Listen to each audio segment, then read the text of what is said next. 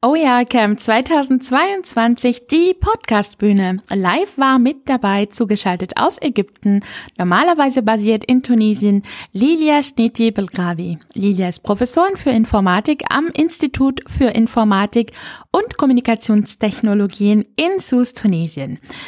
Gemeinsam mit Lilia haben wir uns natürlich über das Thema OER unterhalten. Ich habe Lilia aber gefragt, was ihre Vision ist. Können OER ein Hebel sein für Innovation? Gilt das auch für Nachhaltigkeit? Wie ist es mit Sprachen, gerade in der arabischen Region, wo nicht unbedingt nur Englisch oder Französisch gesprochen wird, sondern Arabisch? Lilia hat von ihrer Erfahrung mit so vielen Projekten berichtet und wir haben uns sogar über transformatives Lernen unterhalten.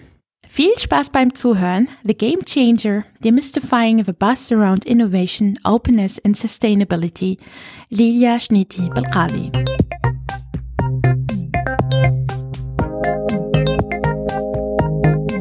Lilia, welcome.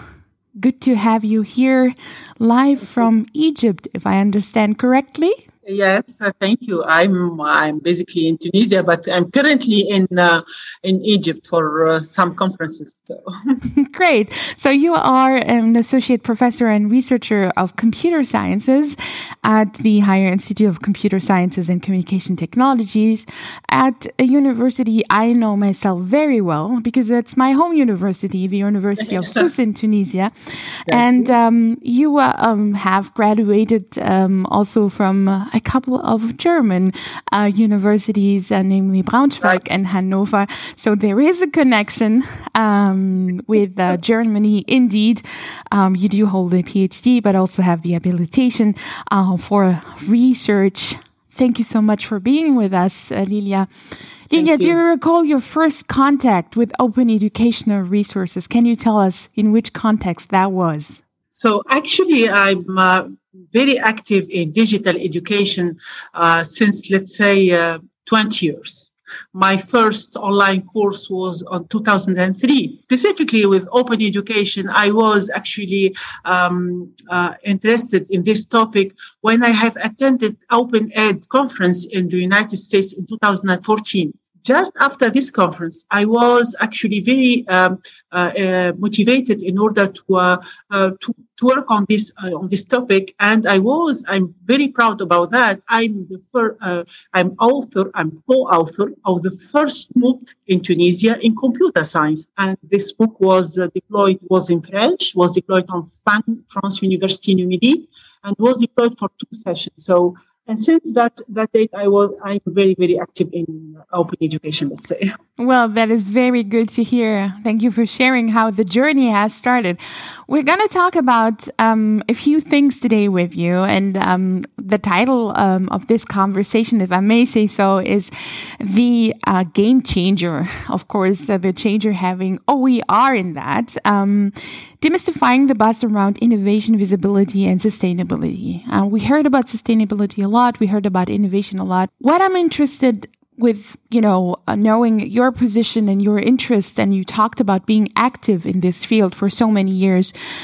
What do you think is is is the future about? What is your vision um, about innovation in teaching uh, and learning? And do you think, or do OER actually contribute um, to to that um, vision and, and the innovation in the field of teaching and learning. Thank you very much for your question. Thank you very much again for the invitation, for giving me this chance actually to uh, to share um, some uh, projects, some uh, experiments that I have conducted around innovation, around uh, open education. So, regarding your question, actually, I, my opinion first is that education is a, a basic human right. I mean, this is a very important uh, aspect and very important right to consider. And before speaking about innovation, let's have a look about the way that um, uh, we have conducted teaching and learning during the two last years during this COVID uh, crisis. I think that the situation in Germany maybe it's different a little bit about uh, with, with uh, compared to Tunisia, but I will speak about my context at least and Tunisian universities because I was uh, the head of the digital learning uh, unit, and now I'm uh, moving to the uh, pedagogical innovation uh, digital learning unit. Currently, I'm um, the head of this unit. Uh, and during the pandemic, we have faced a lot of issues. We have observed that there is a lot of content, but this content is not digitalized. We have also observed that learners have problems in access to some online resources, uh, do not know which uh, resource to use.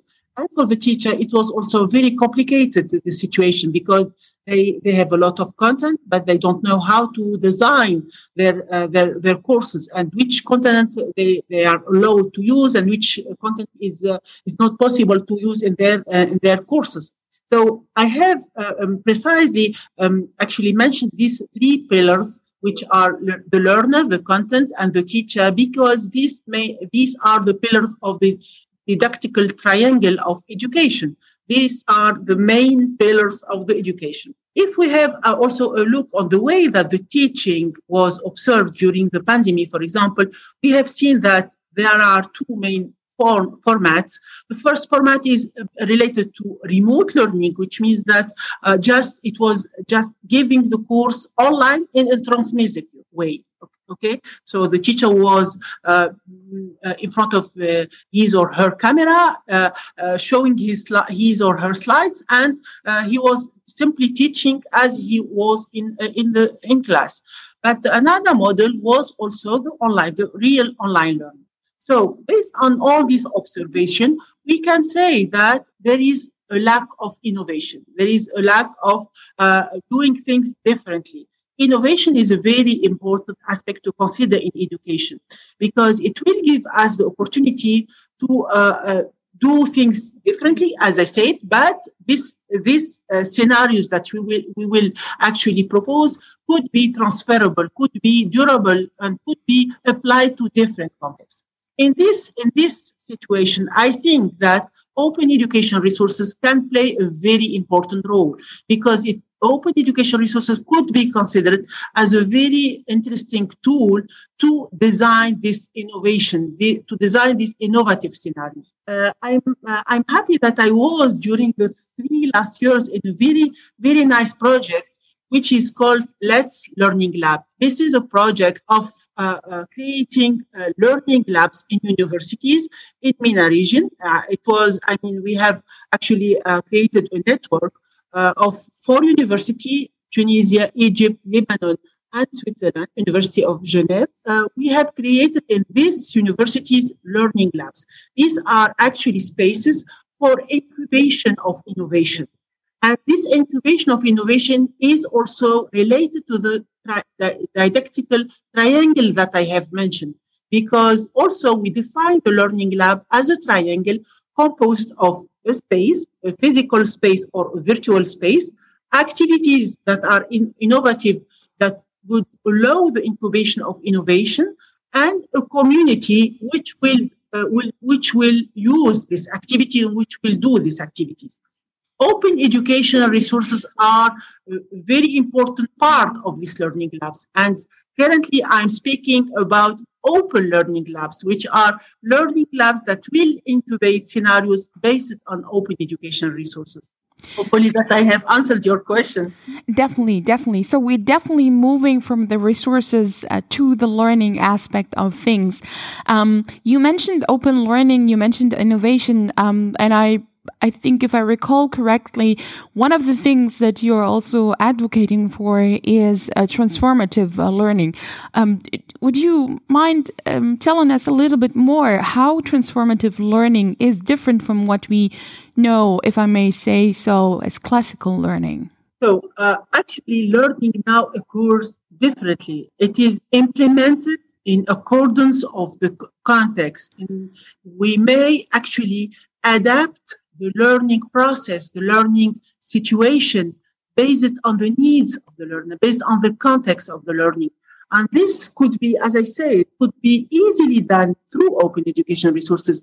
The main, the main issue and the main point is that through through this process of using open education resources, you may combine, reuse resources based on the needs of your context, based on the needs of your target group, based on the need uh, on the context of the teaching. And this this could be very interesting for our uh, for our situation. So I, I may call the OER as being a vehicle for innovation, uh, if I'm not mistaken. Now, you mentioned a few times uh, the context, and um, we know that um, context can differ from region to region, from country to country. Um, if we talk about um, the region uh, where you're based in, um, and um, you mentioned the MENA region, now also the Arab uh, region, what what do you think makes that region, um, you know, in particular regarding the language? Um, some very, let's say, space uh, for promoting OERs. Do we have do we have chances, um, you know, promoting such resources uh, in a region, let's say, where we speak another language than the most of the languages we know a content is produced? Thank you very much for this very nice question. Yes, uh, that's uh, very, very important for our region. Before that, I uh, actually um, emphasize the importance of languages using open education resources. I'd like first to share with you, if you permit, two very interesting experiences that I, I have uh, conducted in my region. And in my opinion, th- these experiences gave me the opportunity to uh, to uh, to observe some lessons and to actually to build on these lessons. Uh, the first experiment was actually during the pandemic, and it was with the Francophone Agency for the Maghreb countries. Actually, we have observed that there is a lack of ICT skills for the teacher, and we have actually designed three experts from uh, Tunisia, Algeria, and Morocco.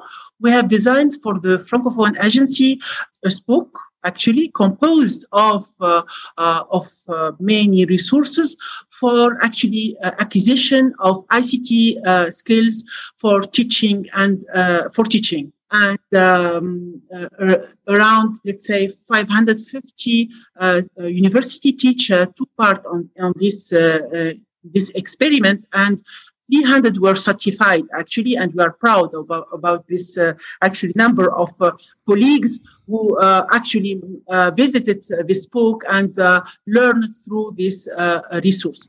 The second experiment which really very innovative. Uh, uh, I come back to the um, to the project that I said, Learning Lab, and um, uh, to, uh, together with my colleague from Alexandria University, I'm currently in Alexandria. So to, together with my colleague, Professor Ghada Al Khayat, in this university in Egypt, uh, we actually we have observed that in uh, both contexts, in Tunisia and in Egypt, we have been facing the same problems in terms of using of uh, educational resources, in terms of awareness about the importance of openness and so on. And we have conducted a very, very uh, innovative in, uh, initiative that we have called OER Wiki at MENA. This initiative actually was uh, supported by Open Education Global Francophone, and we have actually set up a challenge. We have asked our colleagues that uh, we will, in 100 days, collect 100 open educational resources in the three languages, in Arabic, in French, and in English, because these three languages are used in our countries for teaching and for learning. For our colleagues, it was uh, at the beginning a little bit difficult because uh, there is a lack of awareness uh, regarding open education. So we have actually together with the uh, colleagues from the region also uh, uh, animated some webinars for uh, explaining open education resources, the way that we can use these resources, uh, Creative Commons licenses, uh, open education concept, and so on. And we have coached, let's say, our colleagues. And by the end, we have reached more than 100 resources. So we have collected more than uh, the number that we have fixed and it was really a very, very, very nice uh, experiment. Actually, uh, uh, currently, for example, we are in discussion with uh, LabXchange, which is which is a, platform um, from Harvard Foundation, to to move some resources from the wiki that we have actually created to some uh, to another environment. So based on these two uh, experiments, I have actually observed some things uh, and I think that language plays a very, very important role. Because, in my opinion, it's uh, the right of uh, uh each person to learn in his own lang- language. So, um, resources should be available in all languages. I belong to a community. When I was at the university, actually, I was in Germany, right? I have learned German. But I have, but once I finished my my uh, my studies, I was teaching in French. In Tunisia, we are teaching in French. Uh, that's when I observe my students now. They they use more and more uh, resources in other languages. They use resources in English. In some universities in the MENA region, they use resources in, in Arabic, even in, in scientific actually uh, disciplines, and a lot of resources. So I think that multilingualism is a very, very important uh, thing. By the way, I have also observed that uh, during actually the last conference of Open Education Global, I was the chair of the first session um, in Arabic session in Arabic uh, language. And thanks to Professor Colin de la Higuera, uh, he was actually um, uh, pushing us to actually to promote uh, uh, sharing uh, resources in other languages in this conference. And it was a really an amazing experiment to speak in Arabic in this conference and to, to, to share the experiments in, in, in our region. Yeah, that is very, very much um, uh, one of the uh, many examples I hope uh, existing in the region to promote um, multilingualism, but also, um, yeah, the the difference, accepting the difference, or promoting other languages to create visibility. We talked about innovation. We talked about visibility. How sustainable can our future be if open educational resources are in it. Um, in other words, when we talk about um, everything related to open educational resources, um, how about sustainability? Is that realistic? Can uh, OER be a vehicle for sustainability? That's true. Uh, it's it's very very uh, important and deep question, let's say, because sustainability is a question that we need actually to to analyze also and to uh, to consider when we use open education resources. And um, and in in general let's say because uh, nowadays our universities are speaking about uh, sustainable de- uh, development and uh, how to actually achieve the, these SDG sustainable development goals. And the topic is really um, one of the priorities of many universities uh, uh, also in our, my region. Uh, for example, um, one actually, I'm, as I said, I'm in Egypt, but I'm currently for for this project, for this project also meeting, which is called Open to Sustain. Open to Sustain means that we are promoting the idea that we will use open education resources for achieving SDGs we we will use uh, uh, we will use the fact that we have access to many resources. That way, we will uh, guarantee that we are aware, uh, uh, aware about the SDGs. And for that, what we have chosen, because it's difficult to actually to target 17 SDGs, so we have actually uh, we are currently focusing on SDG 5, which is SDG on gender equality and for that, we have we were thinking about something innovative. What we have done, actually, we have uh, uh, designed a book on gender in digital education. But what we are using in this book are open education resources. So we are actually promoting and sharing knowledge regarding this topic, but through uh, uh, through uh, uh open education. It's always in the same sense, in the same uh, way uh, OERs will, will play the role of, uh, uh, of a locomotive for sharing uh, ideas, for, uh, for promoting uh, important things such as sustainability, such as gender, such as the quality in education. But through open education resources. Yeah, we had um, this morning also our guest from the UNESCO, from the German Commission, um, UNESCO here, and um, he talked about the importance of uh, promoting uh, SDG 4, which he also addressed um, uh, with equality and inclusiveness. Um, and I'm happy to hear uh, that there are more experiments out there uh, going in the sense of sustainability. Lilia, we talked about so many things happening now, and you mentioned when your journey started in your interest about open education, and I and I wish you and everyone uh, on your team and the colleagues um, a lot of success. Looking into the future, ten years from now, you know we are celebrating ten years of OER camp, but say we meet again in ten years, what do you think we'll be talking about? What's going to happen? Uh, what opportunities do we have for OER as a game changer? Uh, thank you for this uh, very nice question. Also, because it's a, a, question that gives me the opportunity to dream, actually, to, to go in the, the future and to, to think about the future. I think that the future belongs to artificial intelligence.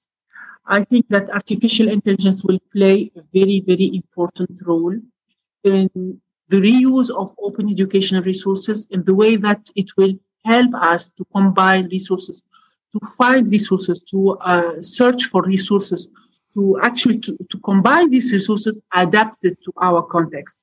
So tools which will be provided by artificial intelligence will play a very important role. Second thing, what, which is also related to my research topic, because I'm working a lot on uh, personalization of learning and assessment and so on. So I think that more and more we will move towards personalization. It's currently done, but there, there will be more uh, work to be uh, done regarding uh, personalization. In particular, personalization uh, uh, of assessment because many many researchers are working on personalization of learning but i think that personalization of assessment is very important because it will actually provide uh, the best uh, or the the most appropriate assessment activity to the profile of the learner. This could be also done through open educational resources. Analytics could also play a very important role. And I, I think that the combination of analytics, assessment analytics, artificial intelligence, and open education, this could be uh, uh, this could have huge impact and huge benefits for the learning process and for the assessment process also. I'm looking forward to that conversation. I'm, I'm turning now into um, the audience. Um, I'll check with Simon first. Do we have some comments or questions from the chat? Well, not yet. I put the question in the chat if there are questions. So if you have any, put it there. Yeah. But we also have a mic in the room. Exactly. We do have a mic in the room and we do have guests. Thank you for taking the time to be with us. Do you have any questions you'd like to ask Lydia? Um, feel free uh, to grab the mic. Uh, she will not see you, but she will hear you. Hi. More than a question is uh, thank you for the great examples that you have shown us about the different language barriers and how it all works together and how, I mean, examples are sometimes what we need to continue. Thank you. Thank you. Thank you very much. And I hope that uh, we will have the opportunity to share uh, some uh, research uh, work with you and to give you an idea about the the way that this this actually projects have been conducted. Thank you very much. Thank you for attendance. Thank you. Yeah, feel free to you know ask your questions. Um, I have many smiles in front of me. You don't see them, uh, Lilia, but I'm happy to report uh, Thank that, you. Uh, Thank you. Thank the you audience is, is pleased with uh, the conversation we just had. Um, yeah, I'd like to invite everyone who is in the chat, just, you know, um, a comment, um, a question maybe you'd like to ask, and uh, Simon will give me a, a, sign if that is happening. I must say, and this is very personal, that it's very heartwarming um, to hear about my home uh, university um, and uh, uh, you um, leading so many projects that are also dear to my heart. So, um, if you had asked me 15 years ago that uh, today I'll be sitting uh, with um, a renowned professor from the home university where I graduated myself, talking about projects of the future, I would have told you, yeah, maybe and um, I'm I'm very happy. So I know this is very dear to me, but I'll, i I wanted to um, also agreeing with you in the audience that is um, it does make a difference to hear examples um, where even challenging things um, do have space, and I think um, it's um, not only about the ideas, but it's also behind the people who are creating the space and the look, you know, the vehicles that we have today um, as open educational resources. Um, yeah, this is maybe a, a, an improvised question, but I'll I'll still uh, share it with you, uh. We talked about um, raising awareness. We talked about sometimes the difficulty of the idea in our educational systems, and when I say our, I'm, I'm, I'm generalizing, I, I, know a few of them. You uh, mentioned the webinars. There are so many activities. Um, what do you think in, in your 20 years of being active um, in the field of digital teaching and learning and teaching and learning in general is the most effective um, way or the thing that that moves people um, to from just being aware to action? Really, really nice question. But I, I'm always I was for many years searching for for answers for this question because this is actually uh, this is my my uh, let's say main main question of uh, of tasks. Let's say to tell you the truth, it depends uh, of the on the context. Yes. For example, uh, in, I will speak about my context in Tunisia it's uh, sometimes difficult actually to, to uh, um, uh, convince colleagues that it is very interesting to use open education resources. You have actually to have a look on, on these resources. You have to digitalize your, your, your courses. I think if there is one positive thing for the pandemic is the making awareness about the importance of digit- digitalization and the importance of using open education resources. This was the main positive thing. But let's tell you the truth uh, and tell you uh, the last action that we have made in our pedagogical innovation unit. We have actually this year decided actually to promote open education for the new teacher. This will be the future. This will be actually the, the in let's say in 10 years, this will be the permanent teacher in the university. And for that, we have designed a kind of uh, training program, which is based on, uh, on actually skills for ICT skills and also skills for digitalization of courses. But we have introduced a module on open education.